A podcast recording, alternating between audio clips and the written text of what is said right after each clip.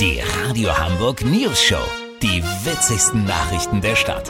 Mit Olli Hansen, Jessica Burmeister und Peter von Rumpold. Guten Tag. Elke Margarete Lehrenkraus zieht wohl ihre Lehren draus. Die Filmemacherin musste den Dokumentarfilmpreis für ihren Film Love Mobil zurückgeben.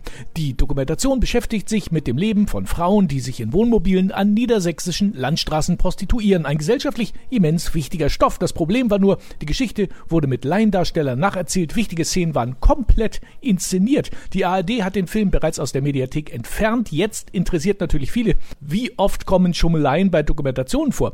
Olli Hansen ist der Sache auf den Grund gegangen. Olli, ist sowas etwa die Regel? Leider ja, Peter. Fangen wir mal bei den beliebten Tier- und Naturdokus an.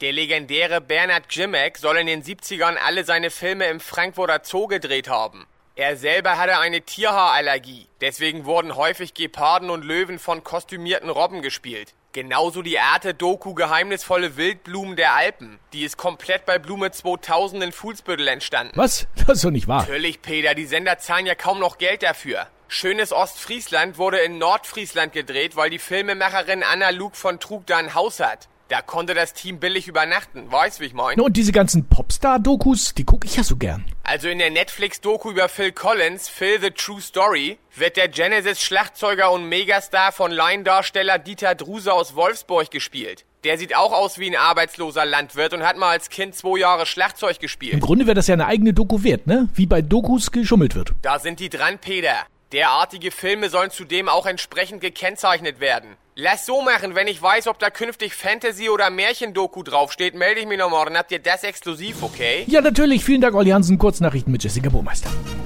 Virologe aktuell. Karl Lauterbach ist Single und möchte jemand kennenlernen. Der 58-Jährige beschreibt sich als fröhlichen, unternehmungslustigen Optimisten. Berlin. Nach Merkel-Entschuldigung sollen alle Regierungsmitglieder jetzt als Dienstkleidung T-Shirts tragen mit der Aufschrift Sorry, unser Fehler. VIPs, Dieter Bohlen hat sich für das DSDS-Finale krank gemeldet. RTL sucht jetzt einen alten, blonden Chauvinisten, der Sprüche kloppen kann. Ja, Donald Trump hat doch Zeit. Ja, stimmt. Und ich schätze mal, der kann auch nicht singen. Das Wetter. Das Wetter wurde Ihnen präsentiert von ARD-Programmhinweis. Heute Abend 20.15 Uhr die prämierte Doku Das Doku-Syndikat. Die Machenschaften der Dokufilmer. Das war's von uns. Wir hören uns morgen wieder. Bleiben Sie doof. Wir sind's schon. Neue News-Show-Folgen hört ihr immer Montag bis Freitag um 7.17 Uhr. Bei Radio Hamburg auf 103.6 oder online im Livestream. Wisst ihr, wie ich mein?